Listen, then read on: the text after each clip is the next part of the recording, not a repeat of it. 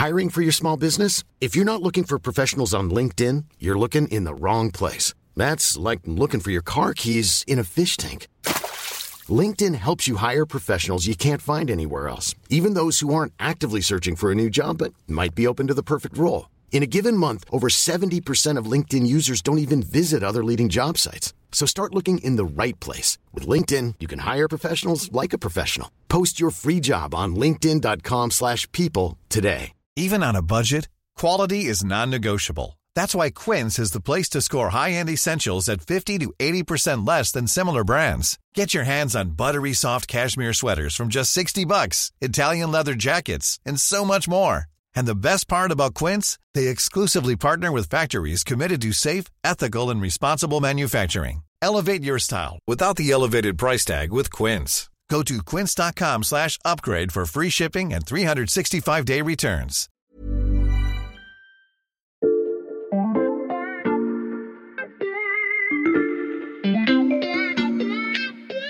Salut, c'est Xavier Yvon. Nous sommes le mercredi 19 juillet 2023. Bienvenue dans La Loupe, le podcast quotidien de l'Express. Allez, venez, on va écouter l'info de plus près.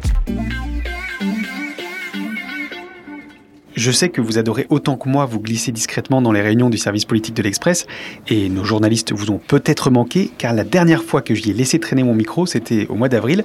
Ce jour-là, on les avait écoutés dresser le bilan de la longue séquence réforme des retraites. Depuis, je leur ai demandé, très souvent je dois l'avouer, quand je pourrais à nouveau vous faire entendre leurs discussions. Je vous cite donc l'un de leurs messages. On peut te garantir que tu pourras revenir après le 14 juillet à la fin des fameux 100 jours d'Emmanuel Macron. Et ça y est, nous y sommes. Les 100 jours d'apaisement promis par le président de la République sont passés. L'actualité politique a été très chargée en ce début d'été. Alors avant que les ministres et les parlementaires, mais aussi nos journalistes, partent en vacances, c'est l'heure du bilan. J'arrive justement devant la salle où se réunit le service. En effectif réduit, on est en plein mois de juillet. Ne faites pas de bruit, ils sont déjà installés. Toute façon, nous, on est sur le pont, là, euh, puisque évidemment, euh, c'est les vacances. Ah, les chefs- et, les chefs sont en vacances, Et les premiers à prendre les vacances, c'est toujours les chefs. Hein, on sait. Olivier On va quand même, Perrault, euh, en charge du suivi de la gauche. Oui, puis on a un peu de pain sur la planche surtout. C'est toi, Erwan, qui remplace les chefs, là, je crois. Me fais pas ton d'honneur. Erwan Brucker qui couvre l'Élysée et la majorité. oui, alors j'aurais bien aimé qu'on parle là tous les trois euh, du bilan dressé par Emmanuel Macron dans son discours du 14 juillet, sauf que patatras, il n'y a pas eu de discours du 14 juillet. Donc euh, normalement, l'Élysée a décrété qu'il y aurait une prise de parole d'Emmanuel Macron d'ici la fin de semaine. On ne sait pas exactement quand, mais il va tirer le bilan des fameux 100 jours qu'il a lancés en avril. Alors d'ailleurs, sur les 100 jours, je ne sais pas si vous le savez, mais c'est une anecdote racontée par notre excellente chef Laureline. Et même si elle n'est pas là, c'est quand même pas mal de faire un peu de zèle entre nous. Laureline, c'est Laureline Dupont, Euh, la directrice adjointe de la rédaction en charge de la politique. Et cette formule des 100 jours, en fait, n'existait pas dans la première mouture du discours d'Emmanuel Macron. Il l'a même rajouté dans le dernier quart d'heure, parce que c'est un de ses anciens conseillers, et même pas ses conseillers actuels, qui lui ont suggéré de créer ce petit fil, ce petit artifice, cette séquence pour essayer de donner de, de l'élan, de la respiration, et en tout cas de, de donner rendez-vous aux Français. Oui, mais de toute façon, ces 100 jours, euh, Macron les annonce au sortir de la séquence euh, catastrophique euh, des retraites pour lui. Il est en difficulté. Paul Cholet, lui, il suit la droite. Et là, il sort au débeauté. Sa trouvaille des 100 jours, c'est vraiment du Macron typique. quoi. Ouais, c'est même, on peut dire, une, une grosse ficelle, en fait. Mais quand même, ça a donné de l'élan. Ce qu'on peut tirer de l'Elysée, c'est que quand même, Emmanuel Macron est plutôt content de ces 100 jours, de cette grande séquence. Et quand même, il faut quand même lui reconnaître, je sais pas si vous êtes d'accord, mais il a quand même réussi à faire ce qu'il voulait faire. C'est-à-dire, il a repris les choses en main lui-même, lui et lui seul d'ailleurs. On est revenu quand même dans l'hyper-présidence, alors je dirais presque sarkozyste, Paul, pour faire référence un peu euh, à ton idole, par- à mon idole. Ouais, c'est ça, à ton idole et à, et à ton parti euh, de prédilection, mais, mais aussi une hyper-présidence très macronienne. Et on voit, c'est lui qui était sur le devant de la scène et il a adopté, je dirais, la bonne vieille stratégie du ce qu'on appelle du carpet bombing, c'est-à-dire qu'il a saturé l'espace médiatique euh, de sa présence et il a fait tout un tas d'annonces, alors plus ou moins frappantes. hein. Il y avait des choses qu'on savait avant, qu'on avait vues pendant la campagne, mais en tout cas, il a saturé l'espace. Juste petit retour en arrière quand même pour que vous, vous puissiez vous, remémorer tout ça. Magnéto Serge, le 17 avril, il lance les 100 jours. Le 19, il parle d'emploi en Alsace. Le 20, il parle d'éducation dans l'Hérault. Le 11 et le 12 mai, réindustrialisation à Dunkerque, etc., etc., jusqu'au 13 et 14 juin où il parle souveraineté industrielle. Et le 26, il y avait son grand plan à Marseille, où là, il parle de tout, c'est multithématique. Il parle de logement, de sécurité, d'école, d'égalité des chances. Voilà, il est venu clore à Marseille sa grande, grande euh, phase de reprise en main. Si Eric euh, Mandonnet était là... Eric Mandonnet, le chef du service politique. Il vous rappellerai que quand même, on est dans un exécutif à, deux têtes. Il n'y a pas que Emmanuel Macron. C'était aussi les 100 jours d'Elisabeth Borne, la première ministre. On a tendance à l'oublier qu'elle est première ministre. Mais Emmanuel Macron le premier aussi, j'ai euh, l'impression. T'es un peu dur avec Borne quand même, Olivier. Il lui a quand même mis une énorme pression au début des 100 jours. D'ailleurs, rappelez-vous, et il faut le reconnaître qu'on l'a mis quand même un petit peu dans nos papiers, ça avait quand même tout l'air d'une vraie date de péremption apposée sur son visage. On s'est dit, après les trois mois, c'est fini, elle ne sera plus là. Il a tellement donné rendez-vous à ce moment-là pour tirer un bilan que on s'était dit que le changement de Premier ministre serait sûr et certain. D'autant qu'en plus, souvenez-vous, il lui a collé le défi quasi impossible d'élargir la majorité. Et Paul, tu sais mieux que personne, euh, les LR n'ont pas du tout envie d'intégrer la majorité. Donc c'était un petit peu le défi impossible. Et je rajouterais même, souvenez-vous que l'Élysée a jamais vraiment hésité à la recadrer, même, je dirais, avec virilité, dès que Bande sortait euh, un tout petit peu de la ligne présidentielle. Donc voilà, elle a réussi quand même euh, à s'accrocher et elle a quand même plutôt sauvé sa peau, je trouve. Elle a gardé en quelque sorte la tête haute. Elle a même eu l'audace de se projeter après les 100 jours. Elle a été confirmée, quoi. Bah oui, enfin Elisabeth Borne, elle a été maintenue euh, lundi soir par Emmanuel Macron. Mais en fait, la question, c'est aussi, si on se projette là euh, tous les trois, en fait, pour combien de temps elle est maintenue et, dans quelles conditions? Ce qui est sûr, c'est qu'on va se demander comment il lui redonne du crédit après trois mois, on l'a dit, où elle a été euh, sous tension. Et ça, ça dépendra un peu de la prise de parole de Macron d'ici la fin de la semaine. On verra s'il donne une échéance, qui sait, ça se trouve à l'automne, euh, au moment du budget, peut-être jusqu'au JO, mais il, devra, en tout cas, pour lui donner confiance, pour la sécuriser, ne pas laisser penser qu'elle est encore en CDD, parce que ça la fragilise, en fait, au fur et à mesure que le temps passe. Après, qu'est-ce qui reste après ces 100 jours C'est quand même que finalement, Borne n'a pas démérité, et que finalement, on se demande un peu qui ferait mieux qu'elle en ce moment bah, Pas la gauche, hein, carrément. oui, parce que attends, si c'est 100 jours compliqués pour la majorité, c'est un petit peu 100 jours compliqués pour la gauche ah, aussi, je crois. Tout est en feu. Une année... Gauche is burning, on peut dire. Une année compliquée pour la NUPS quand même, hein, parce que bon, euh, si on fait un peu le résumé de tout ce qui s'est passé depuis la création de cette coalition, hein, il y a un an, c'est euh, bah, il y a eu l'affaire Quatennens à la rentrée quand même. Le député insoumis Adrien Quatennens a été condamné pour violence contre son ex-compagne et suspendu de son groupe parlementaire avant d'être réintégré. La bataille des retraites, euh, ça a été un échec finalement parce qu'ils ne sont pas allés au bout et puis ils ont abandonné à la fin. Et puis surtout, quand même, c'est que la NUPS ne s'installe pas comme première coalition d'opposition. Hein. dans la plupart des instituts de sondage, elle stagne quand euh, l'extrême droite de Marine Le Pen continue, elle, de, de, grappiller les points. On a même l'impression qu'elle a perdu sa force de conviction, même dans, le, dans l'espace public, même dans l'opinion des Français. Ben oui, mais la faute à qui, en fait? À, à la NUPS elle-même Parce que quand même, au tout début, pendant plusieurs mois, euh, à la fin de l'année 2022, la enfin les, différentes parties de gauche qui composent la NUPS, ils ont pris soin de plutôt se, ménager les uns les autres. Mais là, le, vent commence clairement à, tourner. Hein. Elles, ont, les partis ont repris ce qu'ils savent faire de, de mieux avant que la NUPS n'existe, c'est-à-dire ben, finalement s'écharper sur la place publique et multiplier euh, les coups bas. Mais la faute à la NUPES ou la faute à Mélenchon en particulier Évidemment à, Jean-Luc Mélenchon, parce que c'est lui qui crée, euh, qui provoque euh, la, création de la, de la NUPES.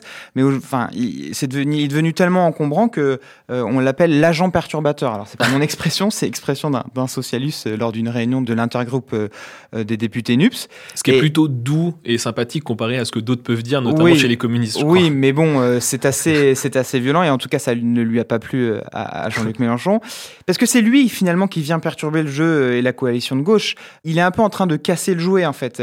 Euh, chez les écologistes, euh, chez les socialistes et évidemment chez les communistes qui le détestent cordialement, et même chez quelques insoumis qui, qui sont en train de prendre euh, un peu distance vis-à-vis du, du, chef. C'est qui C'est Corbière C'est Corbière, c'est Raquel Garrido, c'est Clémentine Autain. C'est ceux qui ont été un peu évincés. Ceux qui ont été évincés de la, la direction. Et, et, chez tous ces gens, finalement, est née la conviction que Jean-Luc Mélenchon, finalement, il ne souhaite plus vraiment de la NUPS car finalement la NUPS un peu elle l'oblige, elle le cadenasse, euh, elle limite ses marges de manœuvre parce que en fait euh, c'est une coalition et ça l'oblige à être sympathique à l'écart du reste de la gauche. Ce qui n'est pas toujours simple pour lui. Ça n'a jamais été simple pour lui, mais surtout en fait elle ouvre la porte à un départ en retraite pour lui plutôt qu'il en a vraiment envie parce que Jean-Luc Mélenchon il a encore envie d'être candidat en, en 2027. Et Paul, à droite aussi, on a vu que LR était quand même très marqué par le retraite. Ouais, bah, pour LR, la séquence des 100 jours, elle commence de manière extrêmement dure parce que la, la séquence des retraites était un vrai psychodrame pour la droite. Et là, à ce moment-là, la droite, c'est un champ de ruines. C'est un champ de ruines parce que l'autorité de Ciotti, qui venait d'être élu à la présidence du parti, est Mm. mise à mal. L'autorité d'Olivier Marlex, le président du du groupe, est mise à mal. On a un parti qui est au fond du seau. Bon, il pouvait que faire mieux après, euh, après la séquence des retraites. C'est sûr. Et ils l'ont plutôt fait, il faut le reconnaître, euh, à l'échelle de l'Assemblée nationale, car maintenant, la droite euh, assume ce qui était déjà sa, stratégie au moment de, euh, des retraites. hein. C'était un simple deal passager avec le gouvernement. Mais là, maintenant que cette séquence est passée, la droite assume un positionnement vraiment à 100% dans l'opposition, et notamment en s'appropriant la thématique régalienne. Et on a vu un, plutôt un bon, un bon coup qui a été fait, au mois de mai, euh, par le groupe LR à l'Assemblée nationale et au Sénat. C'est que les deux groupes ont déposé deux propositions de loi sur l'immigration, qui est un peu euh, Mhm. la chasse gardée de la droite, son domaine fétiche, en opposition à un Macron qui est jugé un peu faible sur le régalien, qui ont permis à la droite euh, d'exister. On a aussi maintenant une droite qui menace euh, le gouvernement d'une motion de censure euh, à l'occasion du prochain budget. Oui, je crois qu'Éric Ciotti lui-même a dit euh, je me laisse les options ouvertes. euh, Voilà, donc il est ça. possible qu'à l'automne, au moment du budget, euh, même il dégaine ça. il- En il théorie, soit- alors en théorie oui, dans les faits ça sera très Ouais, compliqué. Est-ce qu'ils ont vraiment envie de, de- qu'on retourne aux urnes, par exemple Surtout que la NUPS euh, et d'une voteront avec eux la motion de censure. Alors, est-ce qu'ils ont envie de, de retourner aux urnes? Pas sûr. Est-ce qu'ils ont la capacité de déposer une motion de censure? Pas sûr non plus. Parce Ouais. qu'il faut rappeler un, un petit point qu'on a tendance parfois à oublier euh, dans le débat public, c'est que pour déposer une motion de censure, il faut 58 signatures. Il y a 62 députés LR. Donc, il faut quasiment faire un all-in chez tous les députés LR pour déposer la motion de censure. Et quand on voit le degré d'indépendance de ce groupe et son, son caractère assez hétéroclite, Ouais, il sera assez difficile pour euh, Olivier Marlex de récolter euh, 58 signatures. Mais encore une fois, ça fait partie d'un discours, ça politique de la droite qui, qui vraiment qui s'affiche dans l'opposition. Et on l'a vu aussi euh, lors des émeutes urbaines avec une droite qui a haussé le ton. Donc là, là on a une droite euh, bien dans ses appuis, très dur sur le fait, Ouais. Très dur sur les galiens et bien dans l'opposition. Bien échauffé. Et, et d'ailleurs, au sujet des émeutes, euh, Paul, mais on n'a quasiment pas entendu le RN non plus. Non, mais le RN, il termine l'année un peu euh, comme il a commencé, c'est-à-dire dans une discrétion euh, totale. On a, on a un groupe euh, RN à l'Assemblée nationale dont l'obsession, c'est l'obsession de Marine Le Pen, est d'asseoir sa crédibilité. La priorité est de pas de commettre d'erreurs. Donc quand on veut pas commettre d'erreurs, ben, on parle pas trop. Et surtout que les autres à côté, en fait, parlent tellement, ou je pense notamment à LFI fait tellement de bruit qu'il y a besoin de rien faire. Oui, il y a besoin de rien faire parce euh, que le, le- parce que Le Pen, elle considère être le, elle considère être le réceptacle naturel de la colère populaire. Donc lorsque des émeutes embrasent la France, naturellement, et on le- les sondages l'ont montré, Mm. euh, c'est elle qui en tire profit. Donc elle n'a pas besoin de hausser le ton. Elle laisse les autres le faire. Oui, ce qui est intéressant, c'est qu'elle elle envoie ses, ses lieutenants, je pense à Jordan Bardella, je pense à Jean-Philippe Tanguy aussi, et quelques-uns comme ça, quelques lieutenants, elle les envoie dans les médias pour faire quelques phrases Mhm. chocs, quelques formules un petit peu radicales, mais elle, elle reste extrêmement, euh, extrêmement euh, Distante. souple, distante, mesurée.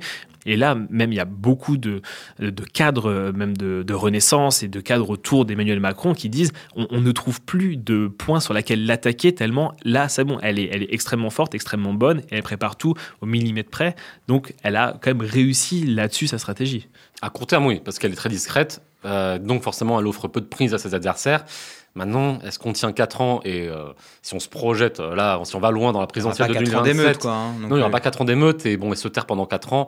euh, Il y a un moment, il faudra aussi qu'elle passe à, à la vitesse supérieure et que, que son parti montre qu'il est capable de faire autre chose que d'être un simple parti euh, discret, responsable. En tout cas, on voit que tous les partis ont été impactés par ces émeutes urbaines et à commencer par euh, le chef de l'État. Bah, oui, c'est-à-dire que euh, Emmanuel Macron, on- je l'ai dit tout à l'heure, avait quand même plutôt bien réussi sa séquence, sa reprise en main. Et là, patatras, lorsqu'il est à Marseille, il apprend la mort du jeune Naël, puis après les émeutes qui vont arriver derrière. Et ça remet en cause un petit peu tout le calendrier qu'il avait prévu jusqu'à la fin des 100 jours. Et ce à quoi il va falloir faire attention quand même lors de euh, sa prise de parole à la fin de semaine, c'est surtout sur les mots qu'il va choisir. Parce que là, Emmanuel Macron est confronté quand même à, à deux choses. Il est sur une ligne de crête. D'un côté, il a bien senti, et il regarde quand même de très près les enquêtes d'opinion, les sondages, il a senti qu'une partie de la population, et en particulier son électorat, l'électorat macroniste, c'était je ne sais pas si on peut dire déporté à droite, mais un petit peu radicalisé, ou en tout cas avait un intérêt encore plus grand sur les questions euh, de sécurité, euh, d'autorité, voire même d'immigration. Donc il va devoir trouver les bons mots pour leur parler. Mais de l'autre côté, Emmanuel Macron, c'est aussi le champion du camp progressiste. Il vient aussi de là, il vient de la social-démocratie. Euh, donc, on va voir, ça va être très intéressant d'analyser quels seront les mots justes qu'il va trouver pour, encore une fois, et c'était l'objectif de son deuxième quinquennat, c'était de refaire nation de l'apaisement. Oui, et l'apaisement. On a vu que l'apaisement sur les 100 jours, Marche ça s'est pas tout à fait passé comme prévu. Mais en tout cas, c'est ça qu'il va rechercher quand il va tirer euh, les conclusions de, de, toute cette séquence. Il, ne peut pas se permettre d'être tiède en fait, sinon tout le monde va lui reprocher. Bah, Macron, il peut pas être tiède, d'autant que la droite, elle, ne euh, l'est pas. Et c'est vrai qu'elle a été omniprésente lors de la séquence des, des émeutes urbaines. Elle fait parfois penser au, personnage de dessin animé euh, Taz, le diable de Tasmanie, qui tourbillonne sur lui-même en permanence pour donner une impression de, de mouvement sans fin. Et euh, la droite s'est engouffrée dans, la brèche là, euh, déjà avec des mots très durs et aussi un plan euh, pour visant à rétablir l'ordre républicain. Et c'est vrai que la droite fait feu de tout bois. Et cette stratégie, elle est assez transparente de la part de la droite, c'est que la droite veut trouver un espace, c'est son éternel défi, entre le RN d'un côté et le macronisme de l'autre. Hum, alors elle tape fort pour montrer qu'elle est plus ferme que Macron, dont le désintérêt historique pour les questions régaliennes lui est souvent reproché. Et d'un autre côté, euh, elle propose des mesures euh, juridiquement très bien ficelées, en tout cas qui, se veulent telles quelles. Elle dépose des propositions de loi à l'Assemblée pour montrer qu'à la différence du RN, elle maîtrise euh, la technicité, la, technicité du sujet et que la droite a, de par son statut de parti de gouvernement, des compétences que le RN n'aurait pas. Après, à voir, est-ce que l'électorat notamment l'électorat populaire qui aujourd'hui vote le RN, qui a un rapport assez distancié à la politique. il ira voter pour, mmh. euh, pour LR. Il ira voter pour un parti technique et s'intéresse à, la conférence de presse organisée un, un, jour de, un matin de juin au siège de LR pour répondre aux émeutes. J'en suis pas certain, mais, en tout cas, la droite peut pas faire autre chose que, que ça, parce que sinon, euh, si elle fait rien, on lui reprochera aussi. On peut dire que, le RN est un peu bibip et, et, le LR coyote qui court derrière après le RN et le rattrape jamais en ce moment. c'est exactement ça. Non, mais si, euh, en clair, ils sont un peu sur. Euh, comme le veut l'expression, une ligne de crête en gros, parce qu'il y a certains LR qui, en effet. Euh, Tellement de lignes de crête en ce moment. Ouais, il y a trop de lignes de crête, on a l'impression de vivre sur des montagnes. Mais en gros, ouais, il y a certains LR qui, en effet, tapent sur Macron, et il y en a d'autres euh, qui sont plutôt euh, sympathiques à son égard. Là, tu penses à Laurent Wauquiez Ah, bien sûr. bah, Laurent Wauquiez, on l'entend, euh, il parle peu. On sait très bien qu'il a une stratégie de discrétion médiatique, au moins jusqu'aux prochaines européennes. Donc lui, il cultive un peu une posture presque de sage, d'homme un peu en surplomb, qui redescend sur la terre une fois tous les trois mois pour. Euh, qui a enlevé sa parka rouge. Qui a enlevé sa parka rouge. Et ça a vachement changé, ça a comparé au Vauquier qu'on a connu euh, par le passé, qui était quand même très friand de sorties euh, hyper radicales. Parce qu'il était président du parti aussi, parce qu'il était président, président, du parti et que la fonction l'obligeait. Aujourd'hui, on n'est pas dans la même séquence. Macron ne peut pas se représenter. Et Laurent Wauquiez veut récupérer ses électeurs. Donc Laurent Wauquiez n'a aucun intérêt à taper comme un sourd un chef de l'État qui a été élu deux fois et dont il veut récupérer l'électorat qui, bon an mal an, ne déteste euh, par définition pas Emmanuel Macron. Donc il cultive un peu cette stratégie un peu en surplomb, où il, il ménage le chef de l'État, il y, a, il y, a, un petit décalage entre sa stratégie en surplomb très présidentielle et la réalité du profil de Laurent Wauquiez, qui est aujourd'hui un élu certes de premier plan, mais qui n'est pas. Les Français se lèvent pas le matin en pensant Laurent Wauquiez. Quoi. et, euh, et, forcément, ce, ce, ce décalage, et pas forcément évident. Quoi. Ouais, ouais. Olivier, toi, je t'ai vu beaucoup bosser ces derniers temps, voire même un peu plus. Ça t'a choqué Ouais, même un peu plus que d'habitude. parce que j'ai quand même l'impression que justement, la, les, toute la séquence euh, des émeutes a provoqué une sorte de cataclysme dans la NUPES ou la NUPS. Moi, je t'entends dire les deux, donc même un an après, on ne sait pas encore comment, comment dire ce, cet acronyme. Écoute, c'est une enquête longue et fastidieuse. je sais que tu sauras être excellent là-dessus. Un jour, un jour, je, je ferai un papier pour savoir comment. Mais, mais, mais, mais les émeutes ont fait quasiment pété la NUPES, non? Bah, En tout cas, ça a rajouté euh, beaucoup de sel sur beaucoup de plaies que j'ai décrit euh, un peu plus tôt sur la NUPES, en fait. Euh, surtout, ça a réveillé quelques vieux démons, quelques très très vieux débats à gauche, quand Jean-Luc Mélenchon il a refusé, au lendemain des émeutes, d'appeler au calme. Il a revendiqué, il a dit qu'il ne voulait pas le faire.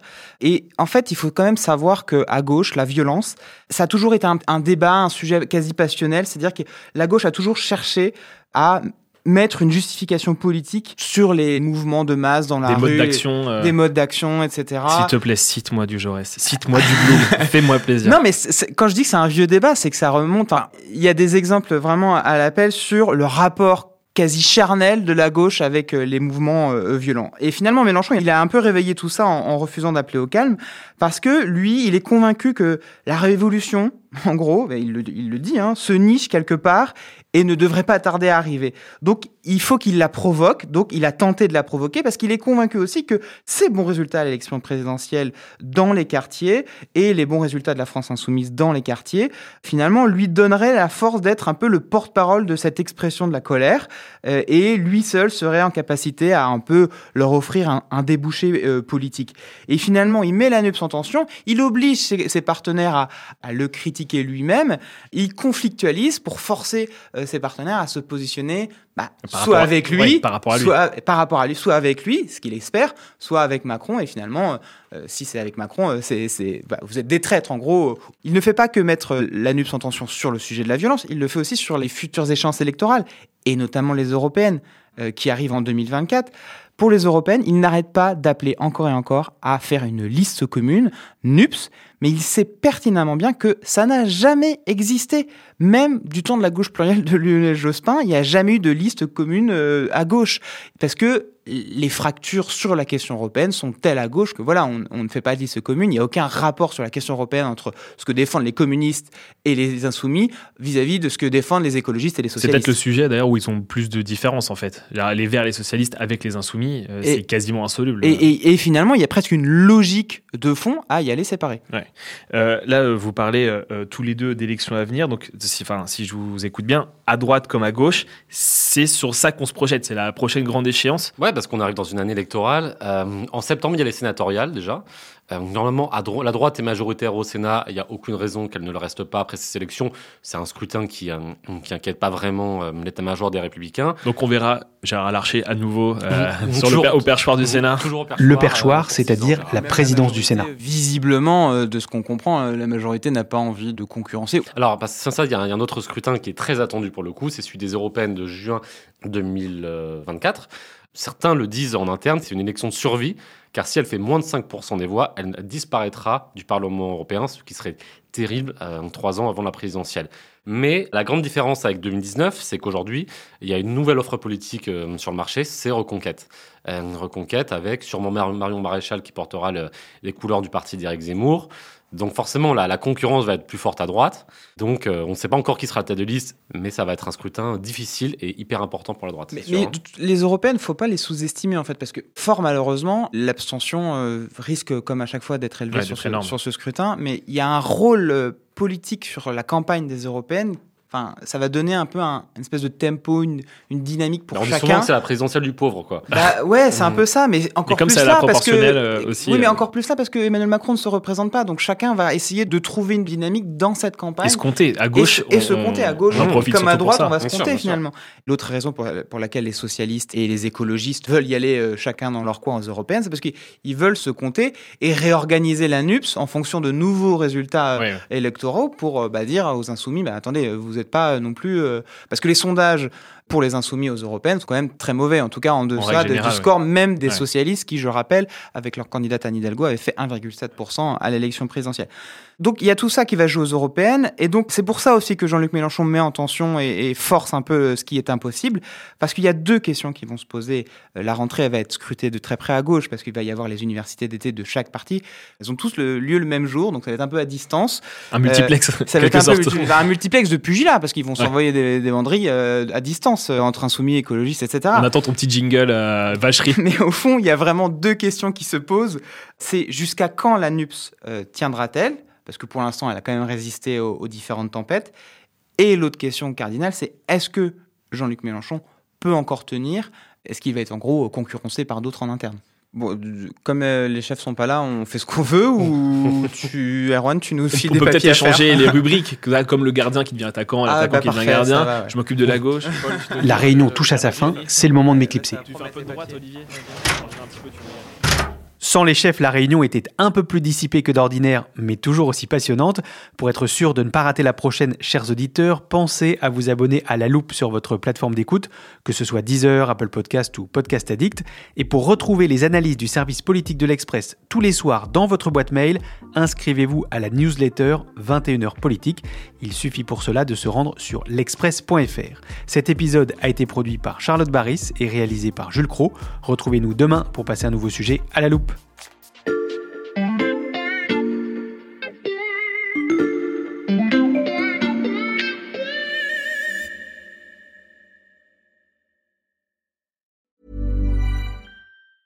Even when we're on a budget, we still deserve nice things. Quince is a place to scoop up stunning high-end goods for 50 to 80% less than similar brands. They have buttery soft cashmere sweaters starting at $50, luxurious Italian leather bags, and so much more. Plus, Quince only works with factories that use safe, ethical, and responsible manufacturing. Get the high-end goods you'll love without the high price tag with Quince. Go to quince.com/style for free shipping and 365-day returns.